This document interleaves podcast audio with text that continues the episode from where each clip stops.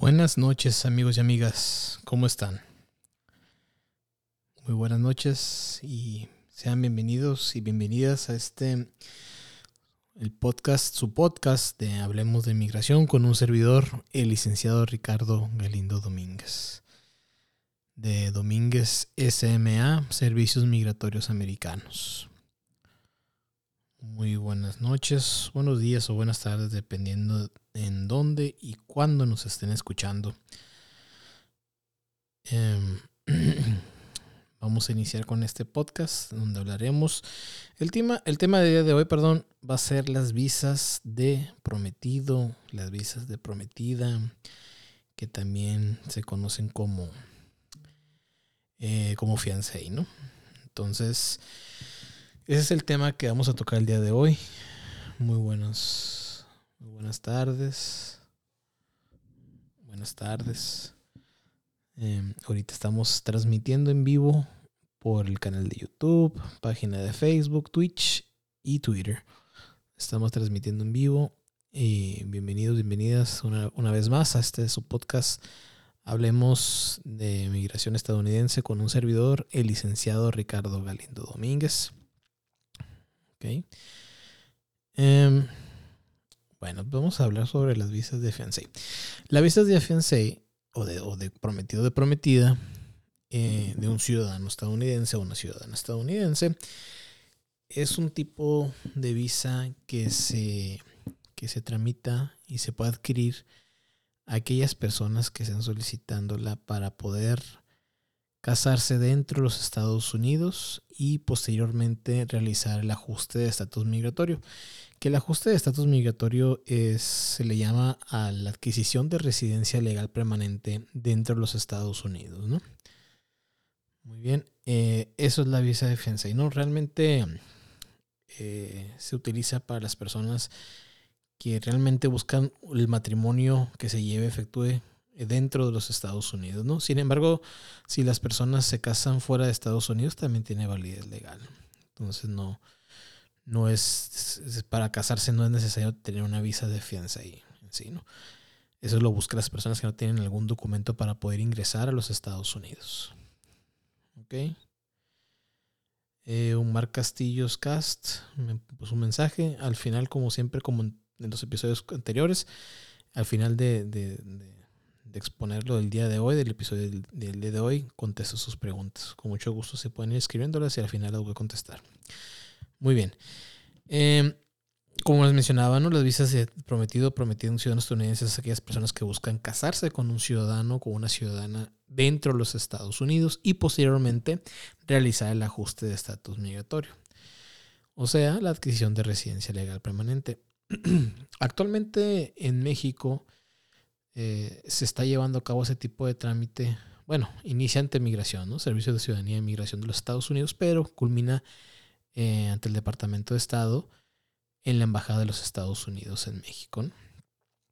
Una vez que la visa de fianza es aprobada, al tenedor o a la tenedora eh, se le dará un plazo de 90 días a partir de la fecha de ingreso a los Estados Unidos para que este o esta pueda contraer nupcias dentro del país e iniciar el trámite de residencia legal permanente, ¿no? De adquisición de residencia legal permanente por medio de un ajuste de estatus migratorio. Se le llama ajuste de estatus migratorio debido a que va a ajustar, va a cambiar redundancia, su estatus con el, con el que entró a una residencia legal permanente. Hay que, hay que saber diferenciar, y es un, es un punto muy importante, diferenciar lo que es la, la, la gran diferencia entre visa y ajuste y estatus migratorio, perdón. La visa es el instrumento y la clasificación para lo cual tú estás ingresando a los Estados Unidos y la actividad que vas a realizar dentro del país. En este caso, una visa de fiancé es para eso, es para ingresar y casarse dentro de Estados Unidos. Y, y e, esa es la visa, es el documento que se va a realizar dentro. Y el estatus es como usted ingresó realmente es la actividad que va a realizar dentro. O sea, si ustedes le preguntan, si ustedes les preguntan si usted entró con una visa de, turismo, álgame, ¿no? Y si entran, sí, usó el instrumento de la visa para pedir autorización de ingreso al país.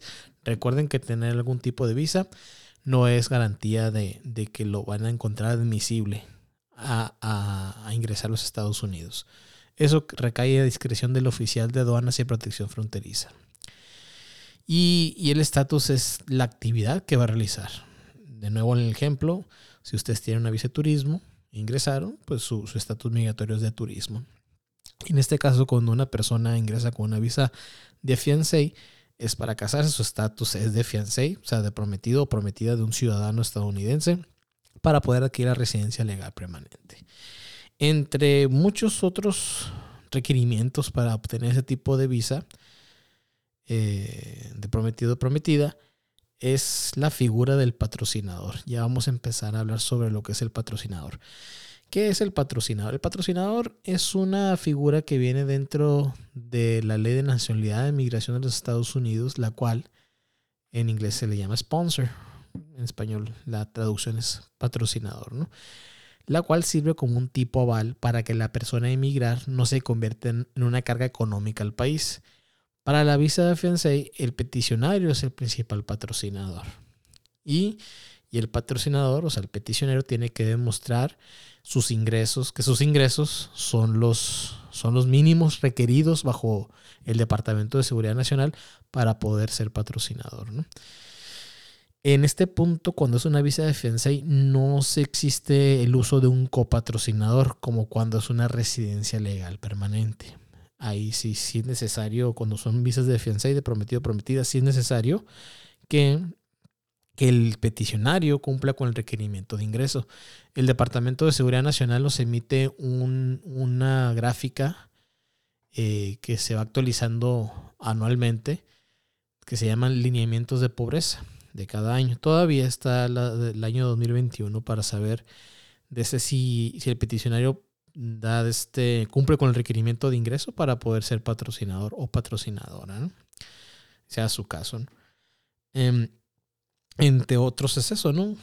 Tener el patrocinador. ¿Para qué? Para que la persona emigrar no se convierta en una carga económica al país. O también le llaman carga pública. ¿Ok? Durante la administración del presidente Trump se buscó mucho reformar esto, los requerimientos que le solicitan al patrocinador y al copatrocinador, sea su caso. Y eran, eran demasiados era algo, algo imposible. Pedían estados de cuenta bancarios para saber si tenían el dinero en la cuenta, para, para saber si podían sostener a la persona, a la persona emigrar, mientras de este, ellos se, podían mantener por su propio pie. Entre muchos otros documentos. Eh, la verdad, gracias a Dios que eso que esa reforma a la carga pública, a la ley de carga pública, no, no se efectuó. La quitaron. Qué bueno. El presidente Biden tuvo algo que ver ahí. Y bueno, y eso fue lo del patrocinador. Y claro, otro de los, de los tantos documentos requeridos es que el estado civil de ambas partes sea soltero o que estén dispuestos y que se puedan casar legalmente, ¿no? hay que tener mucho cuidado con esto debido a que muchas personas piensan que porque se divorciaron en México se pueden casar inmediatamente en otro país. sin embargo, sin embargo existen en las actas de divorcio existen unas cláusulas que les ponen o cuando se dictamina que no se pueden las partes no pueden contraer matrimonio hasta dentro de un año, lo que es aquí en México, ¿no? Entonces tiene, tiene también que ver eso antes de, iniciar con un proceso de, visa de prometido. El tiempo. ¿Cuánto tiempo se está llevando en estos momentos? Les voy a hablar sobre un caso, un caso en particular. Yo tuve una clienta mía, fue en octubre, septiembre del año pasado a la embajada donde le, aprobaron su visa de, prometido de prometida.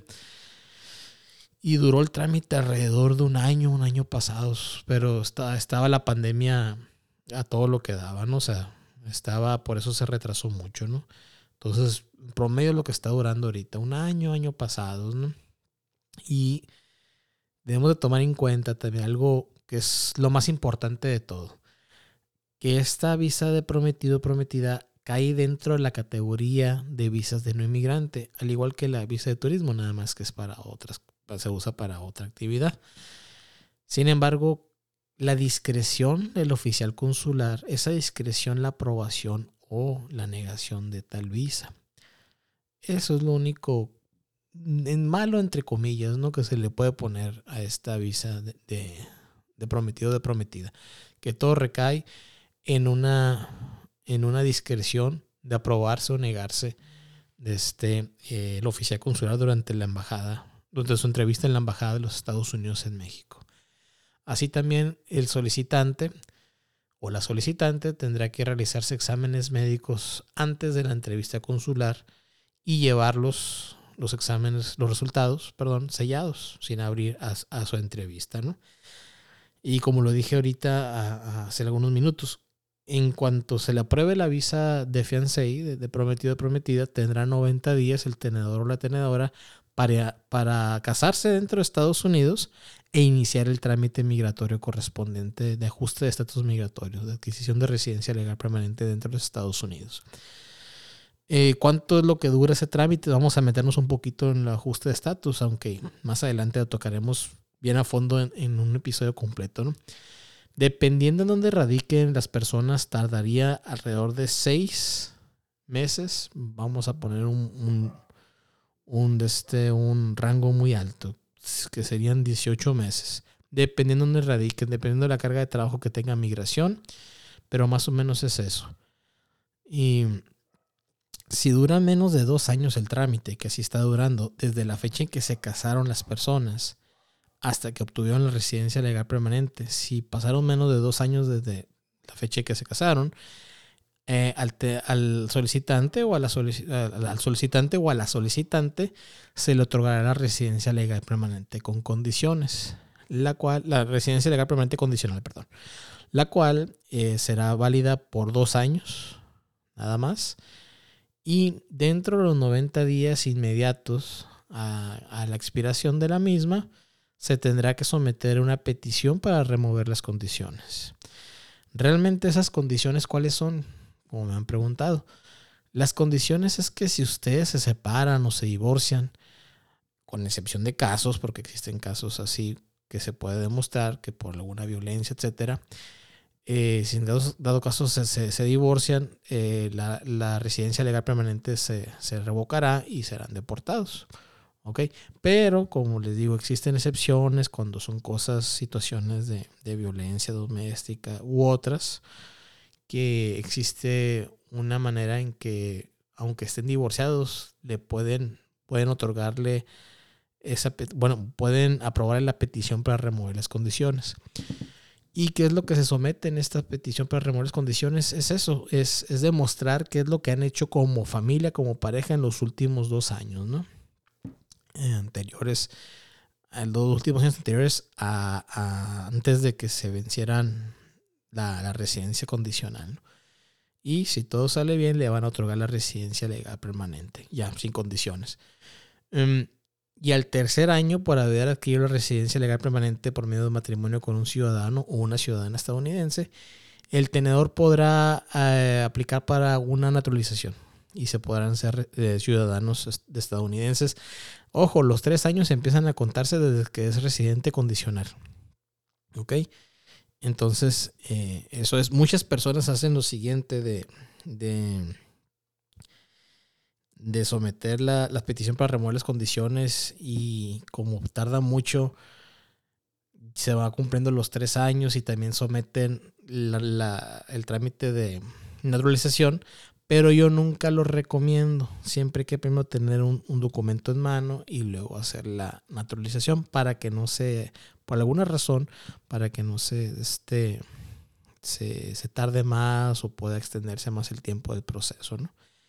Y y esto es lo de la visa de fiancé, la visa de, de, prometido o prometida. No existe visa de prometido o prometida eh, para prometidos de residentes legales permanentes. No. Es solamente para ciudadanos o ciudadanas, prometidos y prometidas de ciudadanos o ciudadanas de Estados Unidos. Muchas personas me han dicho y me han preguntado sobre los matrimonios del mismo sexo. Eh, la ley contempla esto, claro, y tienen los mismos derechos y se puede hacer los mismos trámites que, que, una pareja heterosexual. no hay ningún problema, ¿no? También este, todo lo que son los procedimientos, procesos migratorios estadounidenses también incluyen a, a, las, las parejas del mismo sexo. Muy bien. Eh, después de haberlo explicado esto de la visa de prometido, de prometida, yo siempre le digo a los clientes, sí lo he hecho varias veces, ¿no? Pero durante mi, mi carrera profesional, pero yo siempre les digo a las personas, miren, yo nunca sugiero ese tipo de visa. ¿Por qué? Porque para, empezar, es una, es una visa de, no inmigrante, ¿no? Lo cual queda a discreción del oficial consular. Esa es la primerita. Posteriormente, eh, nomás la van a tener durante 90 días para casarse y luego iniciar el trámite de residencia legal permanente dentro de Estados Unidos. Perfecto, se vale. Pero yo siempre esa visa de defensa yo se la dejaría a personas que, tienen, que no tienen algún tipo de visa para poder ingresar a los Estados Unidos, ¿no? Y la, ¿Por qué? Porque es más fácil casarse fuera de Estados Unidos y si tienes algún tipo de visa ya casados, puede iniciar el trámite dentro de los Estados Unidos, el ajuste de estatus migratorio y no hay ningún problema. ¿Ok? Porque ya serían familiares inmediatos de un ciudadano estadounidense. En cambio, con una visa de prometido, de prometida, pues primero tiene que hacer todo el trámite de la visa. En dado caso de ser aprobada, ir para Estados Unidos, casarse dentro y luego empezar el trámite de residencia legal permanente. ¿Okay? Yo por eso nunca la sugiero, pero a petición de los clientes, claro, se puede llevar a cabo, no hay ningún problema. Y también muchas personas se quieren casar dentro de Estados Unidos y que no tienen ningún tipo de documento para poder ingresar al país. Ahí sí, sí es necesario, ¿no? A menos de que quiera llevar a cabo el trámite de residencia fuera de Estados Unidos. Ahí no, no necesitaría una visa de prometido ni prometida, debido a que van a contraer nupcias fuera de, los Estados Unidos.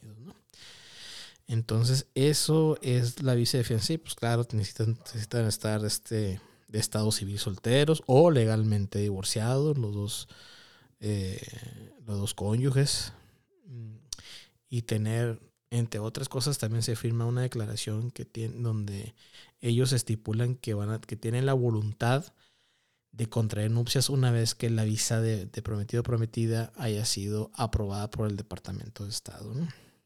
Y claro que la relación sea legítima. Fotos, de este, cartas, correos electrónicos, o sea, todo lo que se pueda comprobar sobre la relación, que se someta. No hay ningún problema. ¿Ok? Mm, me, han, mandado mensajes. Ahorita los voy a leer, no se preocupen. Em, muy bien. Y bueno, lo de la visa de fiancé, muchas, ah, también otras preguntas que me han llegado sobre la misma visa de prometido prometida. Es que si tiene alguna duración después de haberse divorciado de otra persona para poder contraer esa visa de, de este, de prometido prometida con un ciudadano, una ciudadana de estadounidense, si tiene que pasar algún tiempo. Mm, lo, tenemos que ver la resolución del divorcio, ¿no? Que permita que se casen eh, que, que, la permita que esa persona se puede, pueda contraer nupcias, no hay ningún problema. Yo hablo sobre el acta de divorcio mexicana, ¿no? Ya sé que muchos me van a decir, no, licenciados, que si no vamos a casar en Estados Unidos, ¿cómo puede este... ¿Por qué valen las, las, leyes mexicanas? Valen porque el divorcio fue en México. Claro, las nupcias van a ser en Estados Unidos.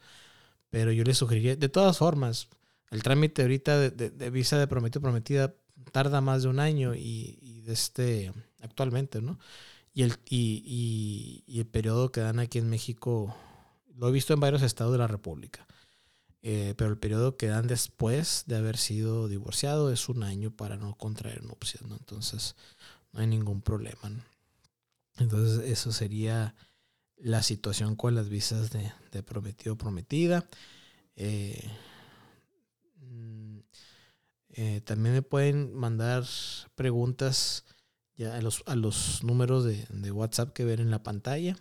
Ahí está, es el 6621-230883 y al 520-499-9849. En ambos también los tengo aquí a la mano y también voy a leer sus, sus, eh, sus preguntas, ¿no?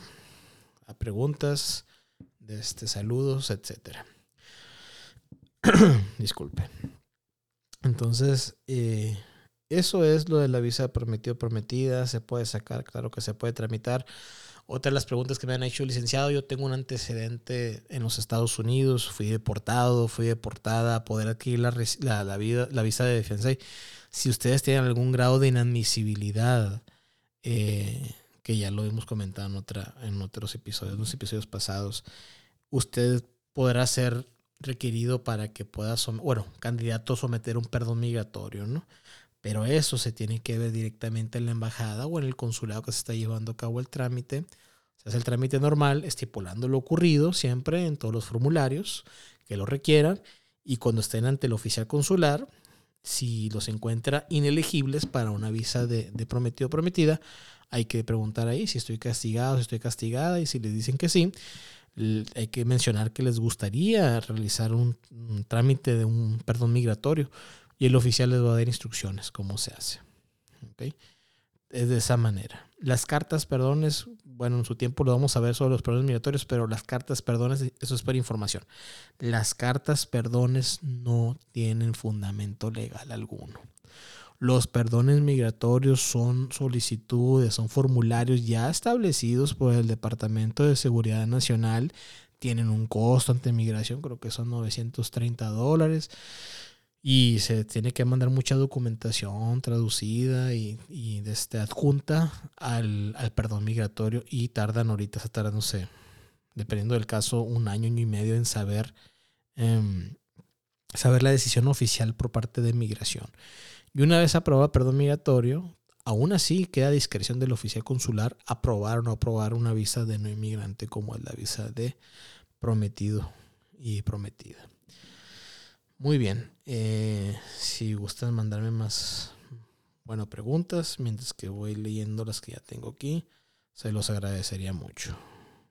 Ok. Muy bien. Ok, vamos a empezar a contestar las preguntas.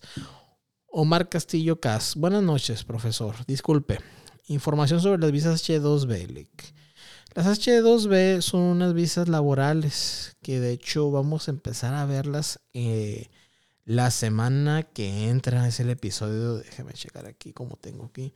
Sí, vamos a empezar con las visas laborales, pero son las visas L y las TN. Eso es el tema que vamos a ver la semana que entra, que son muy interesantes. Y la otra semana, la semana, el miércoles 16 de febrero, vamos a tocar el tema de las H. Eh, son muy amplio el tema de las H, las H2B. Eh, son para trabajos eh, que no son para gente que, cuenta con un título profesional y que no van a hacer un, trabajo agrícola. Entonces, señor Castillos, usted, este, por favor, no se lo pierda. Vamos a, tocar, vamos a, a, explicarlo a fondo, lo que son las visas H, pero a su tiempo, señor, porque sí es mucha información y con mucho gusto. Muy bien, continuamos. Anay, Anayazul Martínez. Hola, buenas tardes. Disculpe. Mi esposo es ciudadano y tenemos tres hijos que ocupamos, que ocupamos, que ocupamos, así dicen, Hola, buenas tardes. Mi esposo, eh, disculpe, mi esposo es ciudadano y tenemos tres hijos. ¿Qué ocupamos para que nos pida para Estados Unidos? Ahí sí gusta mandarme un mensaje en privado para que, para que mi asistente pueda este, agendarles una cita porque sí es mucha información, el proceso sobre todo, la documentación y también ahí los niños pueden derivar la ciudadanía en dado caso de que se cumplan algunos requerimientos, que aquí lo más probable es que así se cumplan. Eh, para derivación de ciudadanía, de ciudadanía, pues es sencillo, que sean menores de 18 años de edad y que adquieran la residencia legal permanente y que vivan en custodia física y legal del padre ciudadano. ¿Ok?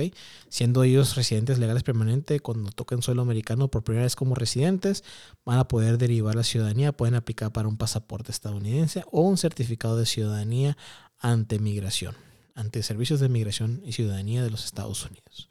¿Ok? Entonces, con mucho gusto le, puedo, eh, si puede mandar un mensajito y con mucho gusto agendamos una cita para explicarle todo lo que es el trámite, ¿no? Eh, pero sí, ya hablamos, vamos a hablar un poquito más de eso. Eh, no importa para gente que nos está escuchando, ¿no? Yo he tenido clientes que no, nada más nacieron en Estados Unidos y luego por causas, cosas del destino se los trajeron a México o se fueron a otro país y nunca han tocado solo estadounidenses, sin embargo son ciudadanos estadounidenses y me han preguntado, licenciado, ¿yo puedo pedir a mi esposa y a mis, y, o a mis hijos, este, aunque yo nunca haya vivido en Estados Unidos, claro que sí. Claro que se puede. No es un requerimiento estar allá en Estados Unidos. Se puede de varias maneras y sí se puede. ¿Ok?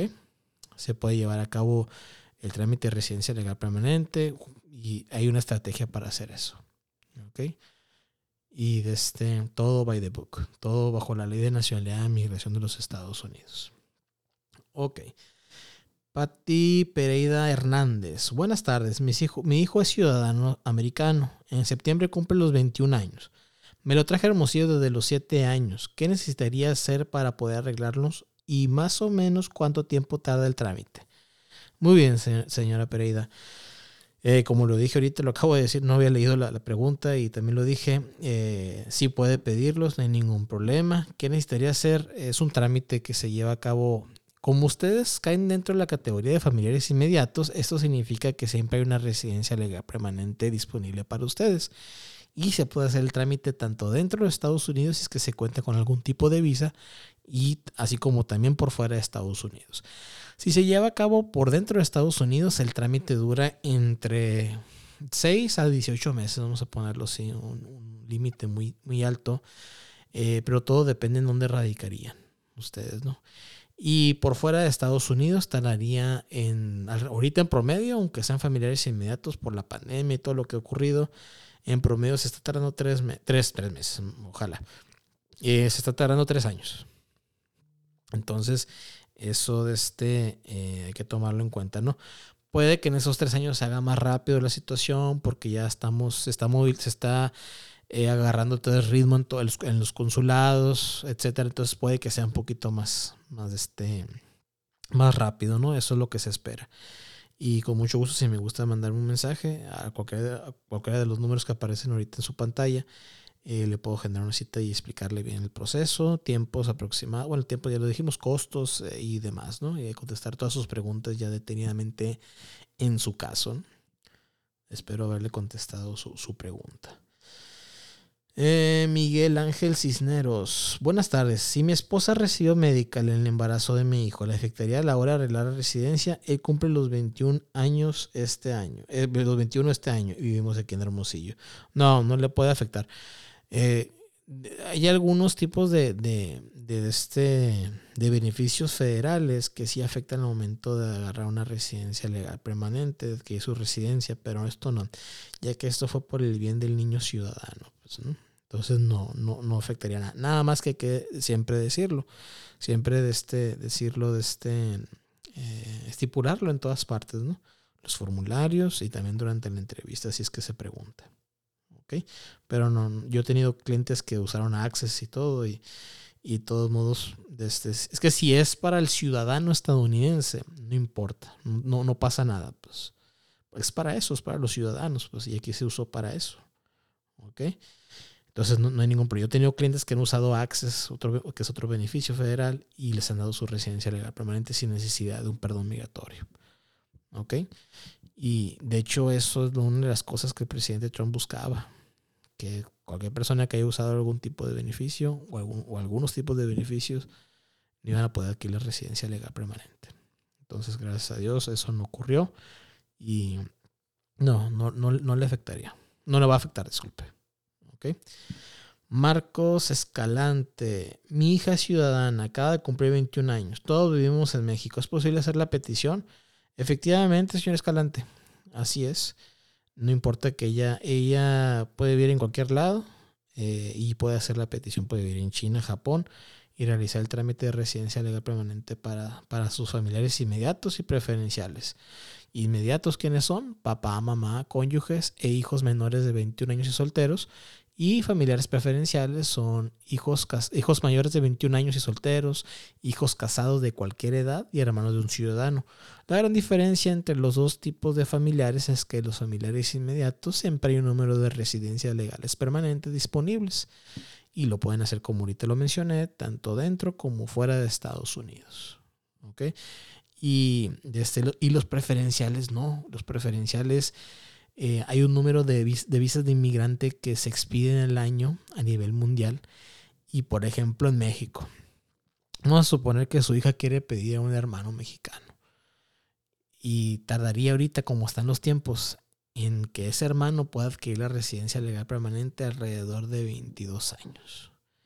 22 o 23 años. Es muy lamentable ese tipo de, de fila que hay, ¿no? Para poder adquirir la residencia legal permanente. Pero pues así es. Pero ustedes, ¿no? Ustedes caerían dentro de, un familiar inmediato que, que, son tres años y esperemos que esto se ponga más, un poquito más, más rápido, ¿no? De hecho, les voy a comentar algo, ¿no? O sea, algo personal. Yo me casé en noviembre del 2015 y en febrero del 2016 yo soy ciudadano y pedí a mi esposa. Lo hicimos por fuera de Estados Unidos el trámite. Y exactamente duró nueve meses el trámite. Ni un día más, ni un día menos.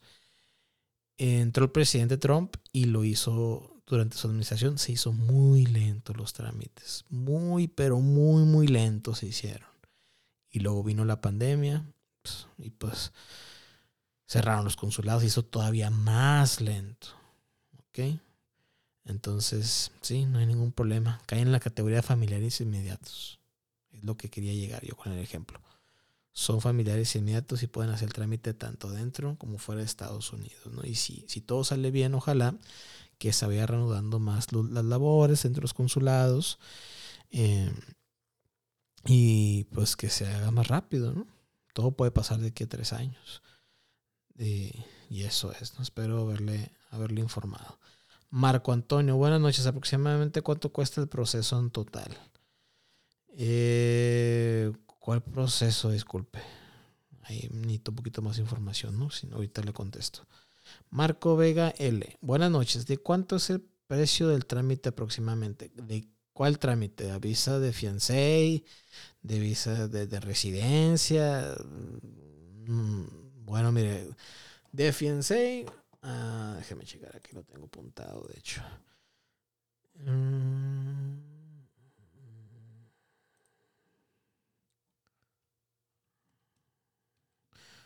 Estoy. Alrededor de 804 dólares cuesta la visa de fiancé. Que se paga, primero es una petición y luego se paga una cuota al Departamento de Estado. Que esa cuota del Departamento de Estado, eh, déjenme corroborar. Creo que sí son de este 200. 260 dólares me parece.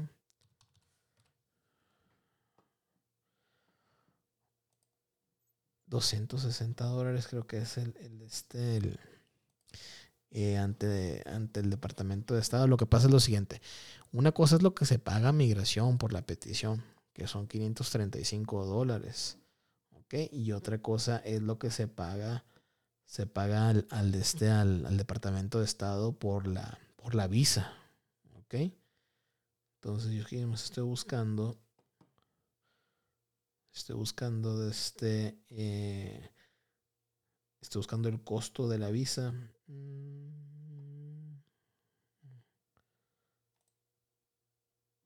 Aquí están las visas. Sí, 265, 265 dólares es lo que cuesta ante el Departamento de Estado. 265 más 535 son 800 dólares lo que se va a pagar por esa visa. Más los exámenes médicos, no sé, los exámenes médicos varían de persona a persona. Eso es lo, eh, varía de persona a persona por las, por las vacunas y, y la examinación médica que van a tener, ¿no? Entonces sí, varía. ¿Ok? Mi esposa es ciudadana, para que ella arregle papeles a mí, a mí tenemos una hija ciudadana. También ese trámite. No, ese trámite es, dependiendo de dónde lo, haga, señor Vega.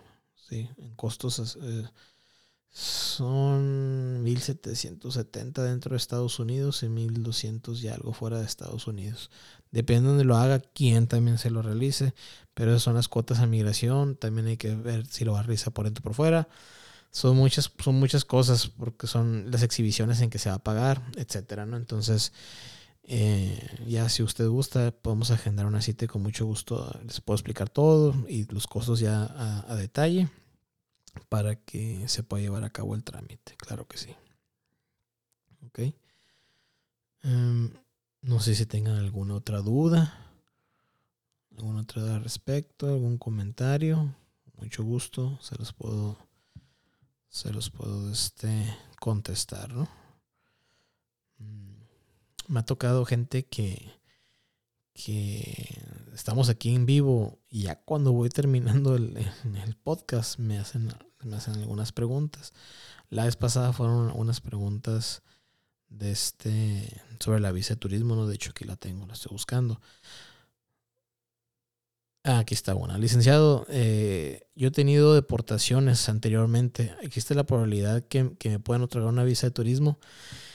Pues mire, esa es la pregunta que me han dicho muchas personas, ¿no? ¿Qué probabilidades tengo yo que me otorguen la visa? Mire, yo la verdad no sabría decirle. ¿Por qué? Porque yo no conozco su vida. Yo no, no conozco su vida diaria. Pues, yo no sé su situación. Usted tiene que demostrar realmente sus gastos económicos y familiares, como lo hemos comentado anteriormente, que es lo que lo ata a México, lo ata a México.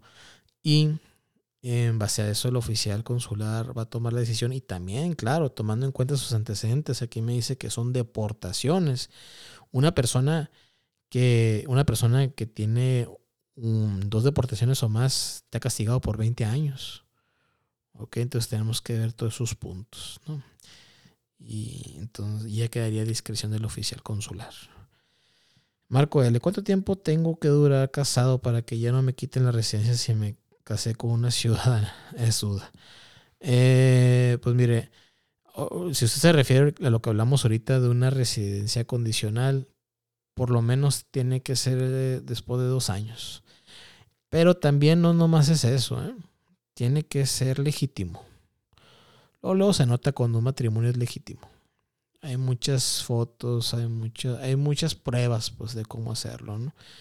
Y, y ya, eh, pero aquí en su caso, lo que usted me está diciendo, si tiene una hija, pues eso es más que suficiente. O sea, eh, aquí ya no entra esa razón, ah, me casé con, nomás se casaron para tener la residencia, no.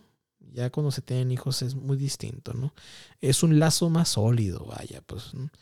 que también su pregunta tiene que ver con la visa de turismo que me han hecho. O sea, oiga, licenciado, ¿y si me caso es mejor porque viven en, unión libre? Claro que no es un, no es un factor que, que ya con eso se, se cambie la decisión, pero sí tiene mucho peso estar casado por el civil, estar casado legalmente. ¿Por qué? Porque es una unión ya más sólida. Pues. Igual aquí por tener hijos también es una unión más sólida y los lazos económicos y, familiares, pues el lazo familiar es lo que ellos también buscan. Pero cuando son residencias legales permanentes, ahí lo que usted tiene que comprobar y todos los que están haciendo el trámite de residencias legales permanentes basados en petición familiar, que es lo que de lo que estamos hablando en este momento, es realmente comprobar la relación que existe ya sea entre el ciudadano y su cónyuge, ciudadano y los hijos, ciudadanos y los papás. Que, que, eso es muy sencillo, pues entre los papás, ciudadano papá, ciudadanos hijos, ciudadanos hermanos, es muy sencillo. ¿Por qué? Porque están las actas de nacimiento y ya. Cuando se pide de los cónyuges es un poquito más de, documentación para saber si es de buena fe el matrimonio. ¿Ok? Entonces eso, eso es. Eh, aquí me está llegando una pregunta. Aquí está llegando una pregunta. Dice aquí. Muy bien. Buenas noches. Me dedico al negocio de frutas y verduras. Tengo visa de turismo y tengo la intención de establecer una compañía de fresh produce en sociedad con un socio ciudadano de Estados Unidos. Puedo solicitar visa de residente como hombre de negocios por su atención. Gracias. Miren, eh, no sé quién sea, a ver si sale el nombre. Señor Carlos Duarte, aquí está, Carlos Duarte. Señor Duarte, eh, como lo que pasa es que existe una residencia legal permanente por inversión. Yo nunca la he llevado a cabo, sé cómo se hace y sé todo al respecto, pero es, es invertir, muchas personas es un mito eso, ¿no? Muchas personas dicen, oh, que inviertes un millón de dólares y te dan la residencia. No es tan sencillo. Primeramente es eh, si lo va a poner en zonas urbanas o zonas rurales. la empresa eh, tiene que tener cierto tipo, cantidad de empleados de full time que sean ciudadanos estadounidenses etcétera. No creo que cuando se, bueno, cuando entró el presidente Trump reformó eso y antes eran 500 mil en zonas rurales y un millón en zonas urbanas y ahora cuando entró el presidente Trump lo reformó son 800 mil, 850 mil dólares en zonas rurales y un millón 200 en zonas urbanas. Sin embargo, en su caso, señor, yo no me iría por una residencia legal permanente por medio de una inversión, yo me iría por una visa L. ¿ok? Que eso lo hablaremos la semana que entra en visas laborales. Y las visas CL son de dual intent, las cuales tienen un camino de residencia legal permanente. ¿Ok? Entonces, la siguiente semana, señor Duarte, este, este, sintonícenos para poder, voy, voy a hablar sobre las visas CL a fondo, ¿no?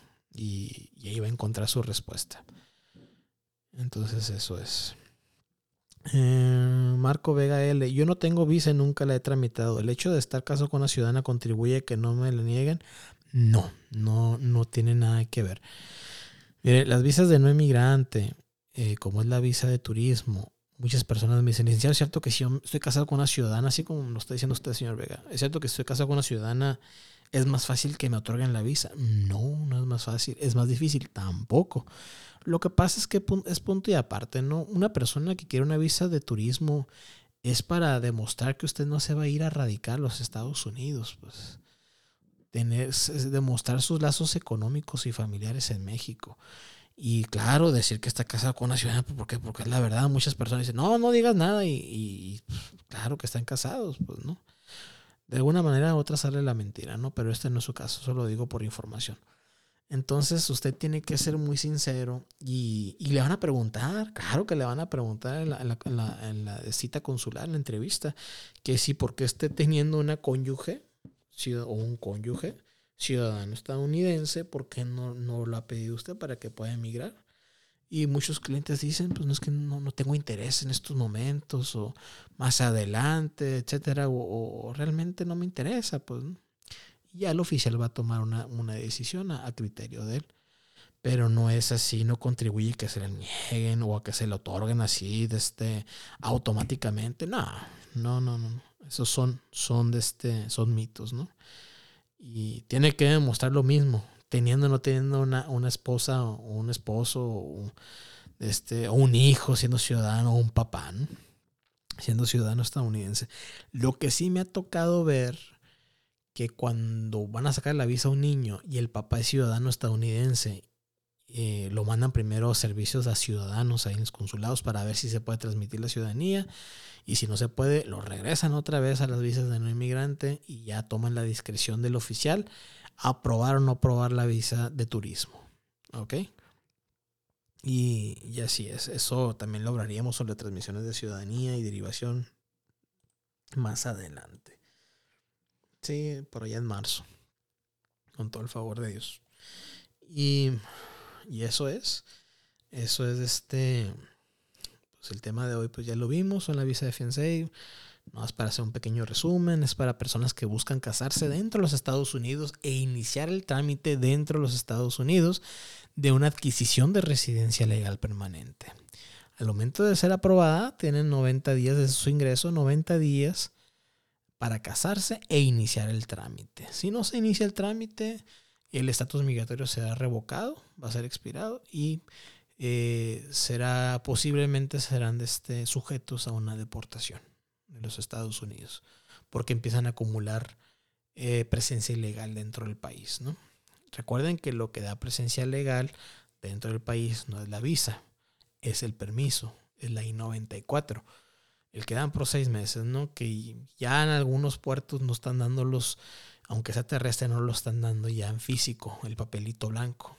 Pero si esas personas están escuchando y ustedes quieren una, si ustedes son ese tipo de personas que entraron, son, eh, este, realizaron el trámite de un perdón migratorio y no les dieron ningún papelito, se pueden meter a la página de, de la CBP, de Aduanas y Protección Fronteriza de Estados Unidos, y ahí hay una opción de la I-94, que es un portal y ahí pueden ustedes adquirir una, una prueba de, del permiso. Y lo pueden traer en el celular o lo pueden traer impreso en una hoja. Ok.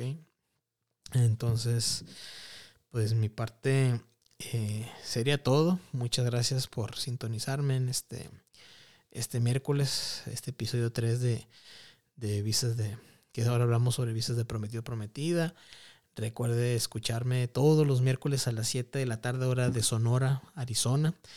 Eh, estamos ahorita en vivo por el canal de YouTube, Twitter, es Domínguez SMA, y por Twitch eh, y Twitter, eh, perdón, perdón, por el canal de YouTube y Facebook es Domínguez SMA. Y por Twitch y Twitter es Domínguez SMA 1, ¿no? Entonces así estamos. Ahorita estamos en vivo. Y a partir de mañana, como todos los jueves, este episodio va a estar este, en Spotify para que lo puedan escuchar donde ustedes gusten. ¿Ok? Eh, repito, eh, estamos en el canal, de YouTube y página de Facebook, Domínguez SMA, en Twitch y Twitter, Domínguez SMA 1. ¿no? Y recuerden seguirme en las demás redes sociales también. Estamos, como pueden verlo en la pantalla, si nos están escuchando. Facebook, el Facebook, canal de YouTube, Spotify y TikTok. Estamos como Domínguez SMA. Instagram, Twitch y Twitter. Estamos este, en Domínguez SMA 1. Los teléfonos de oficina, teléfono oficina mexicano es el 6621-230883. Teléfono eh, estadounidense de oficina es el 520-499-9849. En ambos se, en ambos se, cuenta con WhatsApp. Eh, la única oficina con la que cuento es en Boulevard Luis Leonardo Colosio número 405, local 5, entre calles Herrerías y Real del Arco, Colonia Villa Satélite, en Hermosillo, Sonora, México. Eh, recordándole siempre que yo no tengo, no soy enlace de ningún bufete jurídico, ni en Estados Unidos, ni en México. Yo personalmente llevo a cabo todos los trámites migratorios de principio a fin, ¿no? Y pues por mi parte sería todo.